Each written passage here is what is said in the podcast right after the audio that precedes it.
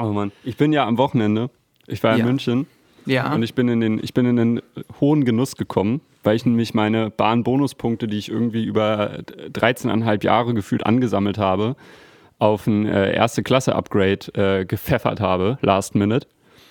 Und da saß, ich finde es in der ersten Klasse, es ist super spannend, weil da saß vor mir so ein Typ, der hat wirklich von Berlin aus bis Nürnberg telefoniert und hat die ganze Zeit so mit unterschiedlichen, also er war irgendwie Teamleiter oder so. Und ich hatte das Gefühl, dass ich so Höhe Erfurt sein Problem für ihn hätte lösen können. Weil das war dann immer so, ja, also der Jens hat mir gerade am Telefon gesagt, dass der Sven meinte, dass der Olaf das falsch gemacht hätte. Und ich glaube, wir brauchen jetzt hier mal ASAP irgendwie äh, eine Binnenlösung. Also so eine Scheiße war das die ganze Zeit. Das war so entertaining und hat mich aktiv vom Schlafen abgehalten.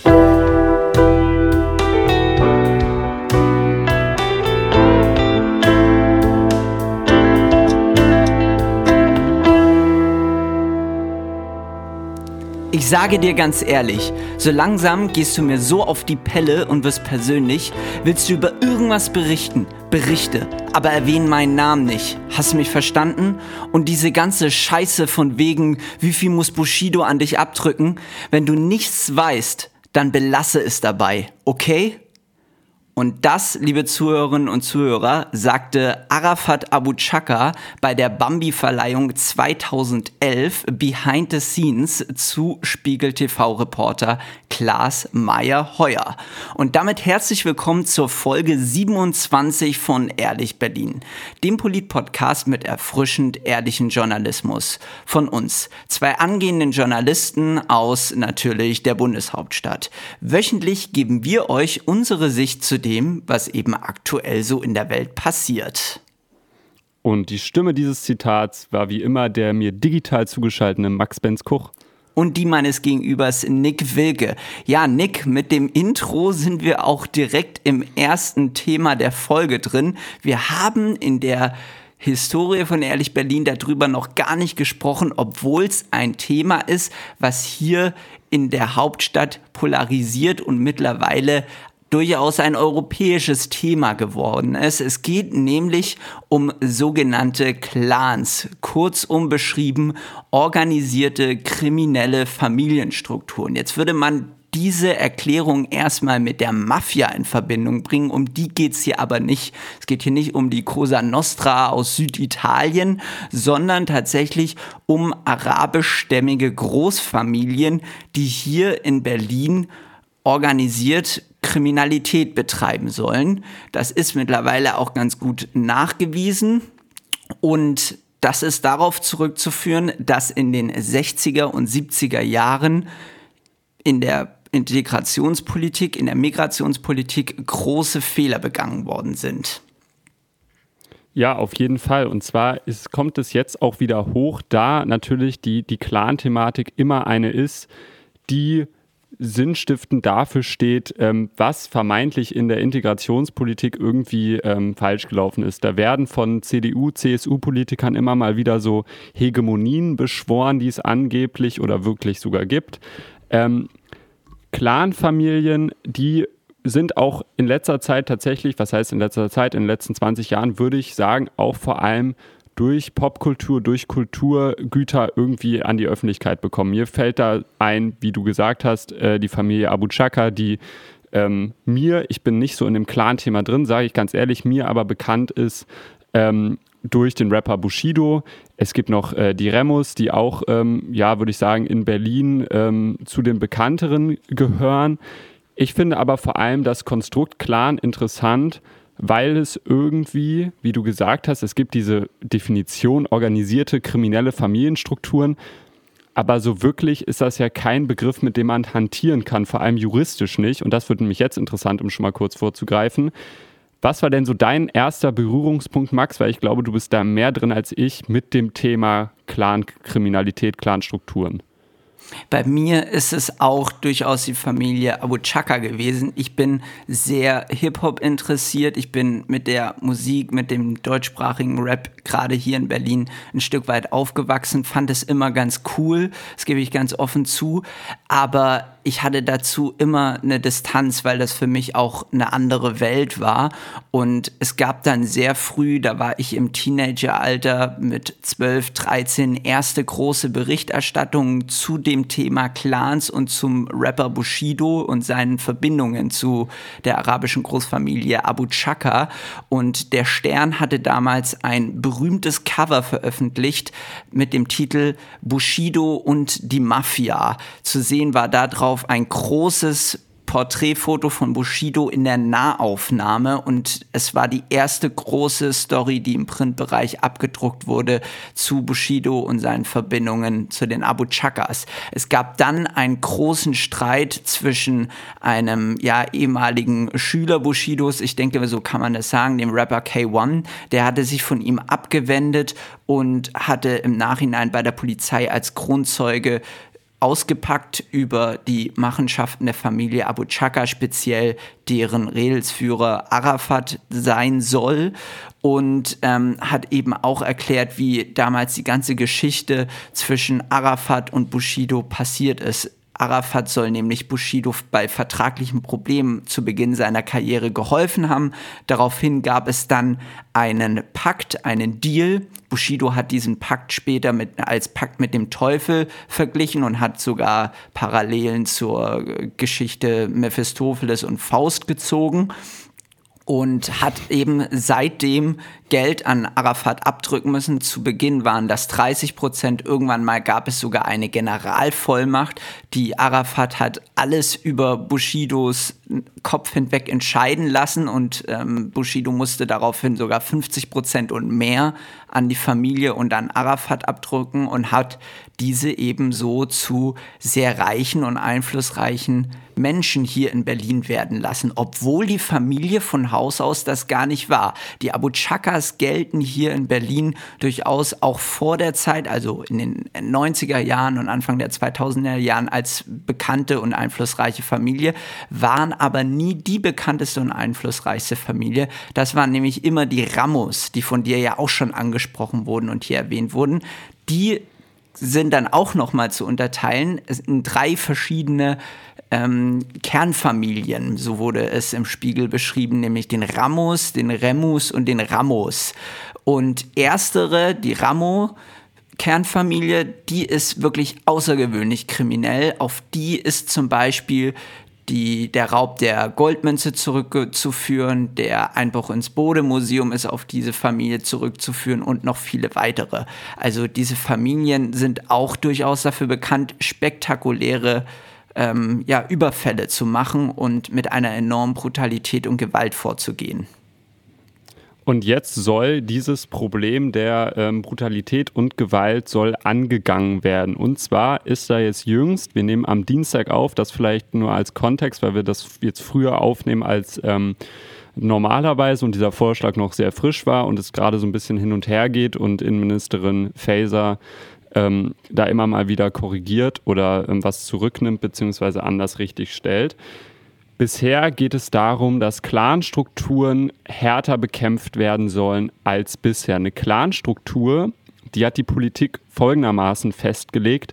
Ein Clan ist eine informelle soziale Organisation, die durch ein gemeinsames Abstammungsverhältnis ihrer Angehörigkeit bestimmt, bestimmt ist.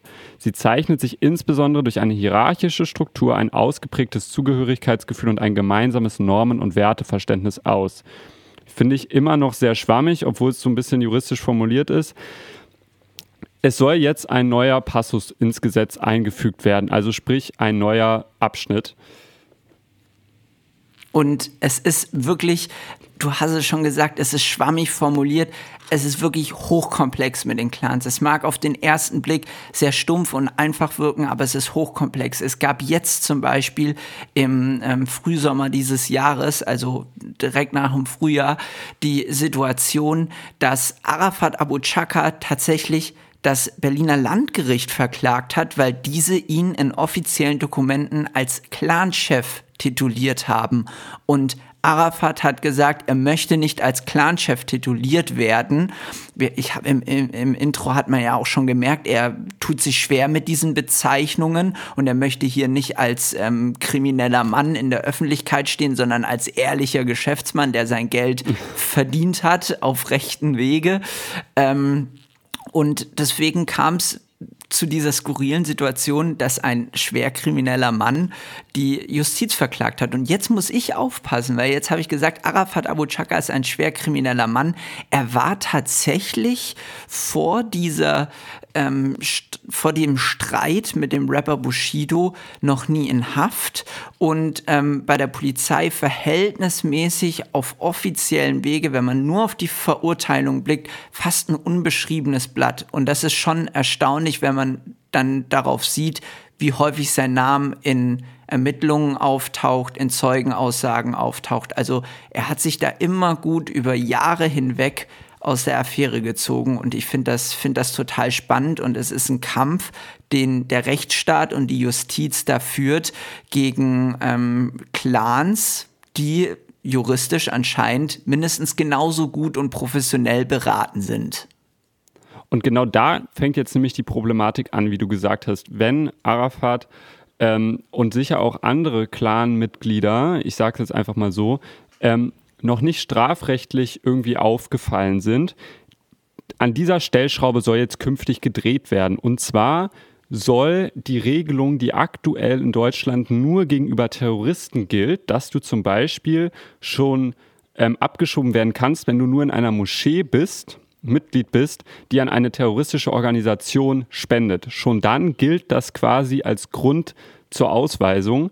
Diese Regelung soll jetzt künftig ähm, auch auf Clans ausgeweitet werden. Sprich, wenn man Familienangehöriger ist und dadurch allein durch die Blutsverwandtschaft in einem gewissen Verhältnis ähm, zu Clanstrukturen steht, ob man da jetzt Mitglied ist oder nicht, das muss ja erstmal geprüft werden. Das soll jetzt nun als Grund gelten, ähm, ja, Menschen auszuweisen. Ich finde, das ist sippenhaft, ehrlich gesagt. Ähm, das Bundesministerium hat zwar abgelehnt, ähm, dass das Ganze jetzt auch dann Ehefrauen und Kinder treffen soll, die ja nun wirklich relativ wenig bis gar nichts dafür können. Allgemein lässt sich aber feststellen, dass das Verhalten der Bundesregierung, ähm, auch des Innenministeriums, härter wird ähm, gegenüber Clans. Vor zwei Monaten zum Beispiel hat der FDP-Justizminister äh, Buschmann angekündigt, man wolle Clans auch auf unkonventionelle Weisen bekämpfen, was ich immer ein bisschen unheimlich finde, wenn ein Justizminister ähm, von unkonventionellen Weisen ähm, spricht. Zum Beispiel hat er angedroht, dass man einfach Vermögenswerte entziehen sollen äh, kann, noch bevor die Schuld nachgewiesen wurde. Also was sich feststellen lässt, jetzt, wenn dieser Vorschlag, es ist nur ein Diskussionsentwurf, das muss man vielleicht noch ähm, einordnen. Das Innenministerium hat jetzt diesen Vorschlag nicht so vorgelegt, der steht noch zur Diskussion. Ihr könnt ihn auch ähm, online komplett einsehen und nachlesen. Darin ist festgehalten, dass quasi die bloße Zugehörigkeit zu einer ähm, Clanstruktur über die Familienangehörigkeit als Grund gelten kann, um ausgewiesen zu werden, ohne dass man jemals strafbar sich strafbar gemacht hat, ohne dass man jeweils ähm, unangenehm aufgefallen ist. Und das Beste, lieber Max, das Beste ist, das musste das Ministerium jetzt selber zugeben, nach Nachfrage von Zeit Online. Ein Großteil der Straftäter in Clans sind schon de jure und de facto Deutsche, können also gar nicht mehr abgeschoben werden.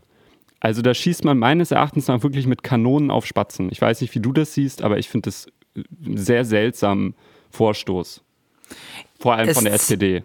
Es zeigt, dass diese ganze Thematik um die Clans zum Politikum geworden ist und längst nicht mehr nur die Hip-Hop-Welt betrifft.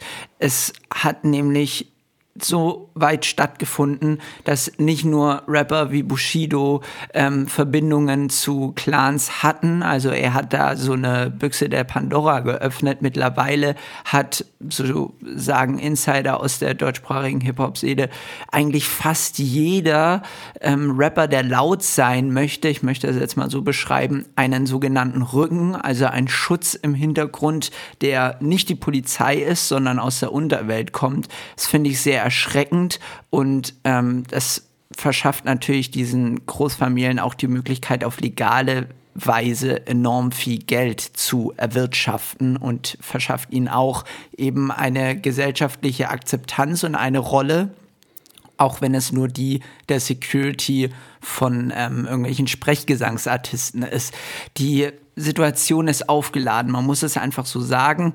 Die Ampel probiert jetzt hier natürlich auch ähm, nochmal Profit aus der Situation zu schlagen. Es wird seit Jahren gefordert, dass härter gegen diese Clans vorgegangen werden muss. Ja. In NRW ist das, Bund, äh, ist das Innenministerium dort sehr aktiv, führt sehr viele Razzien durch, da Essen auch als Clan- und Kriminalitätshochburg gilt im arabischstämmigen Raum und hat damit auch durchaus politischen Erfolg. Also der ähm, Innenminister in NRW, das ist ein bekannter Mann und ähm, die Regierung dort hat auch dadurch immer wieder Anerkennung bekommen, auch auf Bundesebene und wurde dafür gelobt. Aber ja, das probiert jetzt hier auch die Bundesregierung ähm, für sich zu nutzen und hier härter gegen Clans vorzugehen. Es gab ähm, am, am 28. Juli eine interessante Diskussionsrunde bei Markus Lanz tatsächlich zum Thema Clankriminalität mit der Frage, hat die Politik versagt? Da wurde ganz, ich kann es jedem empfehlen, da wurde ganz eindrücklich darüber diskutiert, wie das überhaupt zustande kam, diese Fehler. Und ähm, dort zur Erwähnung kommt auch, und das kommt auch immer wieder in den Spiegel TV-Dokumentationsfilmen und Berichten, zur Sprache, dass das Problem ist, dass in den 70er und 90er Jahren durch den Bürgerkrieg in Libanon ja unkontrolliert Menschen zu beiden Seiten in die Bundesrepublik gekommen sind, also sowohl von der Westseite als auch von der Ostseite.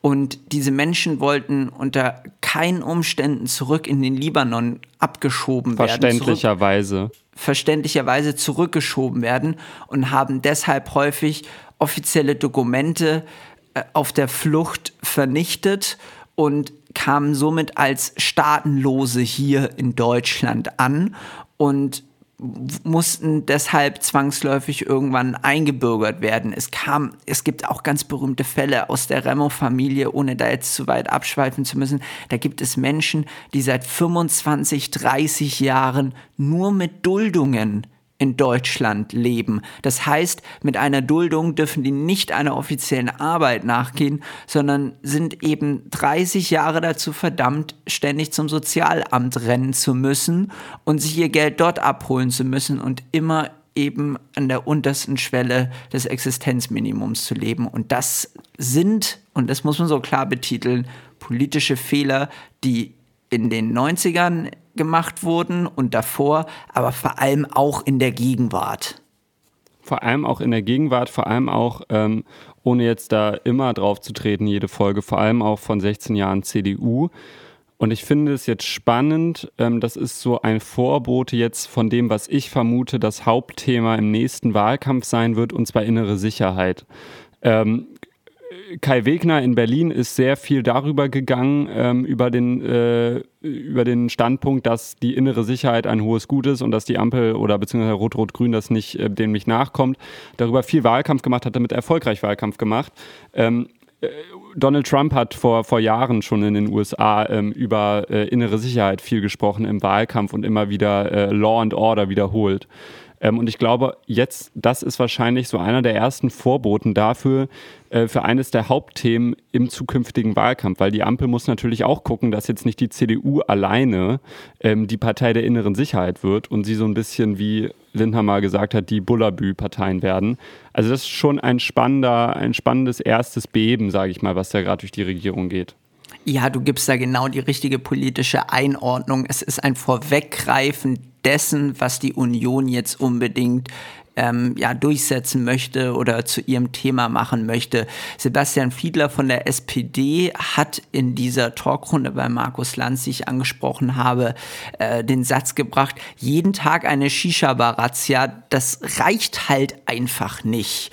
Ähm, ja. Er hat auch in dieser Talkrunde die Einordnung gegeben und die Warnung, dass das größte Problem, was man in der Bundesrepublik immer noch hat, Rechtsextremismus ist und dass man, wenn man die Umfrageergebnisse, das Hoch der AfD sich ansieht, dort sicherlich die größten Probleme hat und auch die größten Probleme haben wird. Und um dem eben weiter vorwegzugreifen, müsse man diese Clankriminalität, diese organisierte Kriminalität von ähm, Migranten bekämpfen. Wir werden das weiter beobachten und gucken, wie dieses Diskussionspapier hoffentlich äh, stark diskutiert wird. Es gibt da auch noch tatsächlich andere Punkte, die da drin stehen. Das würde jetzt aber zu weit führen. Ähm, es ist ein Gesetz, wo ich nicht glaube, dass das so durchkommt. Es, es wird wahrscheinlich wieder in Grund und Boden diskutiert und ich hoffe nicht, dass wir die nächste Debatte über ein unvollkommenes äh, Gesetz aus der Bundesregierung haben werden, aber ich könnte es mir vorstellen. Ich würde sagen, wir wechseln zur Natur, zum Klima, zum Wetter. Ähm, die letzten Tage und Wochen ähm, sind ähm, geprägt von Extremwetterphänomenen. Ich weiß nicht, wie es dir geht, Max. Ähm, für unser doch recht junges Alter habe ich zumindest gefühlt schon sehr viele Jahrhundertereignisse und ähm, Rekorde im äh, Bereich Klima und Wetter erlebt. Mehr als mir lieb ist. Das reicht von ähm, dem heftigsten Regen in Peking seit Wetteraufzeichnung bis hin zum heißesten Juli ähm, weltweit seit, Wetter vor, äh, seit Wetteraufzeichnung. Dieser Tage ist vor allem, sind vor allem die Bilder, finde ich, aus Reutlingen in Baden-Württemberg. An dieser Stelle Grüße an die Reportageschule dort, eine sehr gute Schule. Ähm, da hat es so stark gehagelt im August. Im August hat es so stark gehagelt, dass der dadurch entstandene Neuschnee von Räumfahrzeugen entfernt werden musste. Das muss man sich mal vorstellen. Die haben im Sommer, ich weiß auch gar nicht, wo die die lagern, die mussten die wahrscheinlich sonst woher holen, diese Räumfahrzeuge mitten im Spätsommer rausgeholt, um diesen Schnee da wegzukarren. Also das waren wirklich Bilder, wo ich dachte, yo, das ist jetzt nicht mehr normal, was passiert. Ähnlich extreme Bilder gab es so auch aus der ähm, Stadt Mailand ich war wirklich schockiert. Ähm, ein, ein Teamkollege von mir hat es gezeigt, der wohnt unweit von Mailand. Das waren ähnlich extreme Bilder, wie wir die in Reutlingen gesehen haben. Wirklich große Eisbrocken, also große Hagelkörner, die zu einem großen Klumpen zusammengekommen sind, sind da durch die Gassen geschwommen und das wirkte alles ein bisschen wie aus einem Film, in dem Extremwetterereignisse, ja, zur Abschreckung gezeigt werden. Für mich ja. war das extrem un, unreal, surreal. Ich konnte da, damit jetzt wenig anfangen.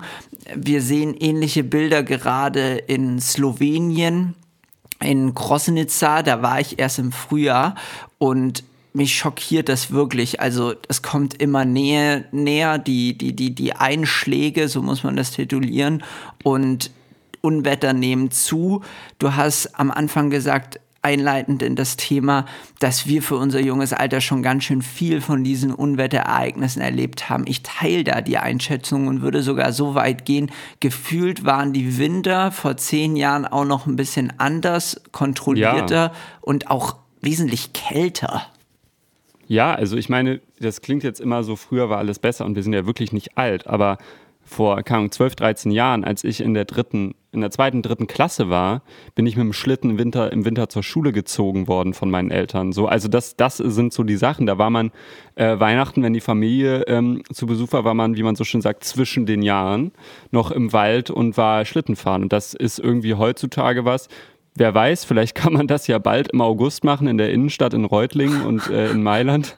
Aber äh, das ist wirklich, ich finde es eine beängstigende Situation, zumal, wenn man sich jetzt mal anguckt, wie sich generell so schleichen, das sind ja sehr, ja, das ist sehr eindrucksvoll, das ist sehr anschaulich, was da passiert. Aber wir haben inzwischen, haben wir in Düsseldorf das gleiche Klima wie in Bordeaux vor 20 Jahren. Und es gibt jetzt schon Weinbauern, die anfangen, Weinbaugebiete in Schleswig-Holstein zu erschließen, ähm, weil sie davon ausgehen, dass in 20 Jahren das Klima in Hamburg und Umgebung so ist wie das Klima in Bordeaux vor 20 Jahren. Also das sind so Veränderungen, globale Veränderungen, die äh, ich dann doch sehr gruselig finde. Ähm, Und das alles wirkt ja jetzt auch nicht so, das fand ich das Beängstigende, als wäre damit gerechnet worden. Also die Wissenschaftler, die ich auf Twitter abonniert habe und äh, die Sachen, die ich gelesen habe, waren alle so nach dem Motto, das ist halt irgendwie mehr als unser Worst Case. Also damit haben selbst wir nicht gerechnet. Ähm, und diese ganzen, sowas wie Hagelschauer im äh, Spätsommer habe ich in Prognosen auch noch nie gehört. Also man sieht immer, ja, dann ist da ein Teil der Niederlande weg. Aber irgendwie, was auch natürlich super schlimm ist, aber wo man immer dachte, es dauert halt einfach äh, seine Jahre. Und jetzt auf einmal hat man irgendwie Hagel äh, oder Tennisball große Hagelkörner im August. Also es ist sehr beängstigend, finde ich. Ähm, und ich kann nur hoffen, dass das jetzt irgendwie ein ganz starker Ausreißer Sommer war und äh, sich das nicht peu à peu in den nächsten Jahren und in den nächsten Sommern irgendwie noch weiter hocharbeitet. Wir hatten in der vorherigen Folge darüber gesprochen, so ganz lax in der Sonnenbrand-Flavor-Folge haben wir da so ganz lax drüber gesprochen, dass es auch extrem viele Waldbrände gab diesen Sommer. Ja. Und das ist auch ein weiteres Extremwetterphänomen, was wir schon seit vielen Jahren erleben müssen. Und auch das nimmt zu und wird immer großflächiger. Da gibt es auch Vorwürfe und Verschwörungstheorien aller Art, dass da eine Menge selber gelegt wurde, weil natürlich so ein großflächiger Brand immer näherbaren Boden zurücklässt. Ähm, ja. Das ist wenig bewiesen worden und die Wissenschaftler führen das auf das Klima zurück. Ich finde, das ist auf jeden Fall eine Erwähnung wert und nochmal ähm, ja, einzuordnen. Also Extremwetter in Europa, sie werden weiterhin zunehmen und uns auch leider in Zukunft begleiten. Ja, also dass, dass ein Wald von, von sich aus anfängt, Feuer zu fangen bei 50 Grad, halte ich für relativ unwahrscheinlich. Aber das ist zumindest, sage ich mal, die, ähm, die perfekten Voraussetzungen dafür gibt, ein, ähm, durch ein Versehen oder durch Vorsatz eine Riesenkatastrophe auszulösen. Die sind ähm, so gut in Anführungszeichen wie noch nie. Ich glaube, um das vielleicht einmal auch politisch einzuordnen, dass der Druck jetzt immer weiter wachsen wird. Ich bin mal gespannt, wann dieses Pendel umschwingt zu mich regen nicht mehr die Klimakleber auf, die mir den Weg zur Arbeit versperren, sondern mich stört es irgendwie, ähm, dass die Straße, die ich früher zur Arbeit gefahren bin, jetzt ein reißender Bach aus Dreck, Schlamm und äh, Hagel ist ähm, und ich nicht mehr zur Arbeit komme. Das wird ja irgendwann passieren. Ähm, ich glaube aber tatsächlich trotzdem, und da bleibe ich optimistisch, dass der, der Mensch, einfach weil er ein anpassungsfähiges äh, Wesen ist, irgendwie eine Lösung finden wird. Ich bin wirklich kein Physiker, kein Chemiker, kein Biologe, kein Naturwissenschaftler, aber ich habe diesen festen Grundoptimismus, dass wir als Spezies einen Weg finden werden, damit umzugehen.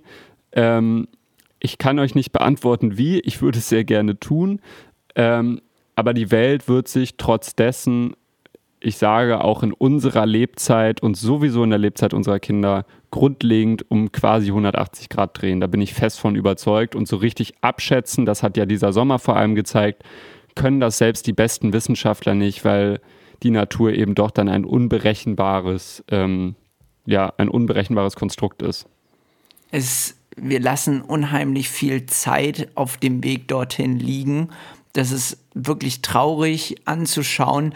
Man sieht Umfragehochs der AfD. All das kostet uns Zeit, weil die den Klimawandel in Teilen sogar leugnen, in großen Teilen ihrer Partei sogar leugnen. Wir ja. haben einen Krieg in der Ukraine, der unendlich viel Dreck und Schaden unserer Umwelt zumutet. All das kostet uns Zeit und wir haben auch in der Sonnenbrand-Flavor-Folge davon gesprochen, die Kurzstreckenflüge will die Lufthansa jetzt wieder ausbauen. Da fehlen mir wirklich die Worte und ich weiß gar nicht, ähm, ja, was da für Menschen an welchen Hebeln sitzen und wie die immer noch schlafen können und sich der Dramatik gar nicht bewusst sein können. Ich will jetzt hier nicht ähm, ja, Weltuntergangsszenarien wie die letzte Generation ausmalen. Ich glaube, das bringt uns politisch wenig weiter und spaltet die Gesellschaft. Nichtsdestotrotz sollte man denen zuhören, die davon eine ganze Menge Ahnung haben. Und du hast hier angesprochen, das sind eben Wissenschaftlerinnen und Wissenschaftler. Wollen wir zum nächsten Thema springen? Zum nächsten Thema. Es wird weniger politisch, aber es wird nicht weniger kontrovers, würde ich sagen. Wir wollen nochmal auf eine gewisse Art und Weise einordnen, wie zum Fall Lindemann, ähm, ergo zum Fall Rammstein ähm, berichtet wurde. Es geht gerade viel hin und her. Ich glaube vor allem ähm, das Thema Verdachtsberichterstattung ist etwas, was viele Menschen betrifft und auch viele Menschen aufregt, weil man muss es ja leider so sagen, ich kenne fast niemanden, der nicht ein Promi hatte, den er sehr mochte, der dann auf einmal irgendwas ähm, am Hacken hatte, weil er irgendwas, ähm, muss man ja sagen, irgendwas vermeintlich, viele davon sind ja noch nicht verurteilt, ne? irgendwas vermeintlich getan ähm, hatte. So, und ähm, ich glaube, dieses Stichwort Verdachtsberichterstattung ist vor allem jetzt gerade im Fall Lindemann wieder hochgekocht. Was ist passiert? Ganz kurze Einordnung, weil ich glaube, vielen ist es bekannt. Vor ungefähr zwei Monaten, im Juni, ähm, im Juni diesen Jahres, ähm, hatte der Spiegel in seiner Ausgabe Nummer 24 diesen Fall, diesen Fall Lindemann, diesen Fall Rammstein als Titelstory. Da ging es darum, dass Rammstein ein Groupie-System um den Frontman ähm, Till Lindemann gebaut hat oder gebaut haben soll, wo systematisch Frauen rekrutiert wurden, um Sex mit Till Lindemann zu haben. Diese Frauen stammten dann alle oder die meisten aus der sogenannten Row Zero. Das haben wahrscheinlich viele von euch in dem Zusammenhang schon mal gehört. Jetzt gibt es wieder einen neuen Spin auf die Geschichte, ähm, dass es auch angeblich eine 15-jährige oder eine zu dem Zeitpunkt 15-jährige gegeben haben soll, die mit Lindemann eine Affäre hatte. Und diese Row Zero, das nochmal zur Erklärung, das ist die Reihe vor der ersten Reihe auf Konzerten. Ja. Und der Zeitpunkt, in dem der Spiegel die ähm, Vorwürfe gegenüber Lindemann veröffentlicht hat, war der Zeitpunkt, als, der, als die Band Rammstein gerade aus, auf großer Europatournee war. Und man muss ja. bei der Band Rammstein tatsächlich von einer Europa, von einer internationalen Tournee sprechen. Damit ist nicht gemeint Deutschland, Österreich, Schweiz, also der deutschsprachige Raum, sondern die spielen Konzerte in Helsinki, ähm, wirklich überall auf der Welt. Und sind, das ist eine Riesenband. Das ist die, das sind eigentlich die einzigen deutschen Weltstars im Musikkosmos, die es ja, ja so aus jüngerer Vergangenheit noch gibt. Die Spiegel-Titelstory fasst dahingehend zusammen, was bekannt war. Eben über Social Media wurden schon Vorwürfe gegenüber Till Lindemann laut in der Zeit davor, eigentlich mit Beginn des Jahres. Und ähm, es wurde eben ein System offengelegt oder man konnte daraus ein System, ein Muster erkennen, was eben die Rekrutierung von jungen, attraktiven oder für Lindemann attraktiven Frauen offenlegt. Es sollen Mädchen Frauen aus der Row Zero und aus anderen Konzertreihen ähm, gefragt worden sein nach dem Konzert, vor dem Konzert, ob sie nicht Lust hätten, auf die Aftershow-Party mitzukommen. Dort wurden sie dann eben in Vorzimmern platziert, teilweise in Vorzimmern platziert und später dann eben Lindemann vorgestellt, um gefügig gemacht worden zu sein. Und es sollen auch Drogen im Spiel gewesen sein und diese zum Teil, so geben es einige der Frauen an, auch äh, unwissentlich eingenommen worden sein. Ähm, der Fall ist sehr komplex, vor allem dahingehend, weil es sich in den meisten der Fällen tatsächlich um einvernehmlichen Sex gehandelt hat und ähm, oder haben ja, soll. Also es ist auch alles, es ist halt alles schwierig, ne? Wie du sagst. Ja, die, die meisten Frauen, die meisten Frauen streiten das tatsächlich nicht ab, dass sie Sex mit äh, Till ja. Lindemann ähm, haben wollten. Nichtsdestotrotz bleibt eben dieses dieses Gefälle bestehen zwischen einem Star und einem Groupie und vor allem ein perverses System, so bezeichnet es der Spiegel, ist daraus erkennbar, indem eben die Frauen wirklich gezielt rekrutiert wurden. Und einige der Frauen ähm, ja, kritisieren vor allem an diesem System, dass sie Drogen bekommen haben, die sie so gar nicht nehmen ja. wollten und dass ihnen auch gar nicht erklärt worden ist, wo sie da hingehen. Ähm, es bringt Till Lindemann zu Fall, der zuvor eigentlich in der Öffentlichkeit ein weitestgehend ungeschollener Mann gewesen ist. Ja, auch ein gefeierter immer, Mann. Ja, und immer nur auf seine Musik ähm, reduziert wurde, beurteilt wurde, die ja sehr erfolgreich war. Auf jeden Fall. Und wie das so üblich ist in ähm, dieser Art von Skandal, muss man leider sagen, hat sich jetzt auch Till Lindemann einen Anwalt genommen, ähm, jetzt nicht aus Angst, aber könnt ihr einfach selber googeln. Also ich will jetzt hier nicht äh, in dieses Minenfeld hereintreten. Es ist auf jeden Fall ein Anwalt, der nicht unbekannt dafür ist, sagen wir es mal so, diese Art von Fällen von bekannten Prominenten, die auf Kriegsfuß mit der Presse stehen, immer aus ähnlichen Motiven. Diese Anwaltskanzlei hat das jetzt übernommen. Die sind jetzt vors Landesgericht oder vors Landgericht Hamburg gezogen. Das hat jetzt zuerst einmal beschlossen, dass es ein System gibt, Zitat, bei dem Frauen für die Row Zero bzw. entsprechende Partys mit der Band des Antragstellers rekrutiert wurden, bei welchen es jedenfalls reichlich Alkohol gab und bei denen sexuelle Kontakte des Antragstellers mit den rekrutierten Frauen üblich waren. Dass eine Band ein solches System unterhält, ist ein Vorgang von hohem öffentlichen Interesse, der besonders bemerkenswert ist. Und das finde ich wichtig, dass das nochmal auch das Landgericht Hamburg feststellt, dass es nun mal Vorgänge gibt, die eigentlich in die, würde ich sagen, auch natürlich irgendwo in die Privat- und Intimsphäre der äh, beteiligten, beteiligten Personen fallen, die aber nichtsdestotrotz einfach von hohem öffentlichen Interesse sind. Und diese Recherche ging dann immer weiter. Es macht eine neue Thematik der MeToo-Debatte auf. Der Tagesspiegel hatte kurz darauf, als der Spiegel seine Story veröffentlicht hatte, auch eine Story veröffentlicht, eben zum Rapper Bushido. Der soll nämlich auch in den ähm, Jahren 2007 bis 2010 sogenannte Fick-Bändchen verteilt haben oder verteilt haben lassen, die eben ein ähnliches System ja, äh, offenlegen, wie das bei Rammstein der Fall zu sein scheint. Also das scheint in der roughen Musikwelt kein Einzelfall zu sein, der Fall Lindemann und die Recherchen dahingehend gehen weiter. Ich möchte, bevor wir dem Ganzen weiterhin einen juristischen Rahmen geben, nochmal einige Chat-Nachrichten vorlesen, die eben durch Mädchen der Row Zero und zum Teil auch nicht Mädchen der Row Zero ähm, ja an den Spiegel weitergegeben worden sind. Da gab es nämlich eine Nachricht, die ein Mädchen erreichte, die ja noch gar nicht offensichtlich vorhatte, auf das Konzert zu gehen. In der Nachricht heißt es, Hello, do you like Rammstein music? I want to invite you to their concert and their aftershow party. Ähm, daraufhin kam die Frage, where are, who are you? Also es, ja. scheint, es scheint offensichtlich gar nicht klar gewesen zu sein, von wo und von wem die Nachricht kam.